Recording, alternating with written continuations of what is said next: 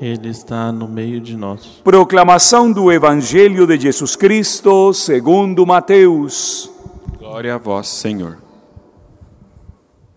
Naquele tempo, enquanto Jesus estava falando às multidões, sua mãe e seus irmãos ficaram do lado de fora, procurando falar com ele. Alguém disse a Jesus: Olha, tua mãe e teus irmãos estão aí fora e querem falar contigo. Jesus perguntou àquele que tinha falado: Quem é minha mãe e quem são os meus irmãos? E estendendo a mão para os discípulos, Jesus disse: Eis minha mãe e eis meus irmãos, pois todo aquele que faz a vontade do meu Pai que está nos céus, esse é minha irmã, meu irmão e minha mãe. Palavra da salvação. Glória a vós, Senhor. Termos iniciado o livro do profeta Miqueias é verdadeiramente um presente durante esta décima sexta semana do tempo litúrgico. Na oração coleta, que é a primeira oração que o padre faz em nome de toda a comunidade, nós temos suplicado: fortalecei em nós as três virtudes teologais: fé, esperança e caridade.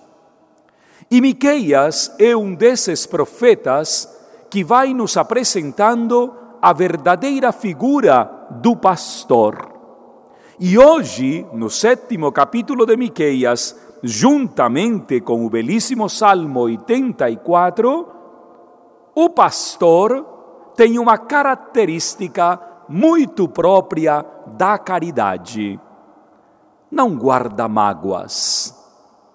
Diz o profeta, nos dias passados, no tempo do Egito, quando atravessaste todo o deserto e fizeste coisas indevidas na terra de Bazã, o Senhor não guarda mágoas de ti. E no Salmo vai dizer com alegria: Senhor, esquecei a vossa mágoa contra nós. Deus não guarda mágoa de nenhuma atitude negativa, por pior que seja nas nossas vidas. Mostrai-nos, ó Senhor, a vossa bondade. E é que as mágoas guardadas, alimentadas, trituradas, temperadas, fazem muito mal. Eu sempre penso que muitas vezes o que acontece na nossa vida interior, na nossa realidade espiritual, é produto de uma experiência do reconhecimento da bondade do Senhor. Deus é bom. Mas da mesma forma, a nossa vida espiritual desgringola quando nós damos maior importância a mágoas humanas. O texto de Mateus apresenta uma cena muito cotidiana da vida de Jesus. Jesus falando no meio do seu povo. E de repente alguém diz: Tua mãe e teus irmãos estão aí fora. A resposta de Jesus poderia causar muita mágoa na família.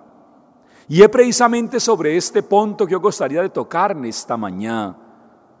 Muitas famílias estão carregadas de mágoas de uns membros com os outros.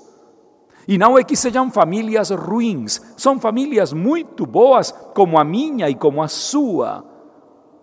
Mas tem tanta mágoa, tanta teia de aranha, cunhadas que não se falam porque a outra cunhada é muito gorda primos que não se falam porque o outro primo é muito magro, casais que não se determinam porque têm mágoas do dia do casamento e já faz 40 anos casaram. Impressionante. Quem são minha mãe e meus irmãos? Quem são? Digo mais uma vez, a resposta de Jesus poderia ter causado mágoas imensas na minha família, na sua família. Deus não se lembra dos nossos erros.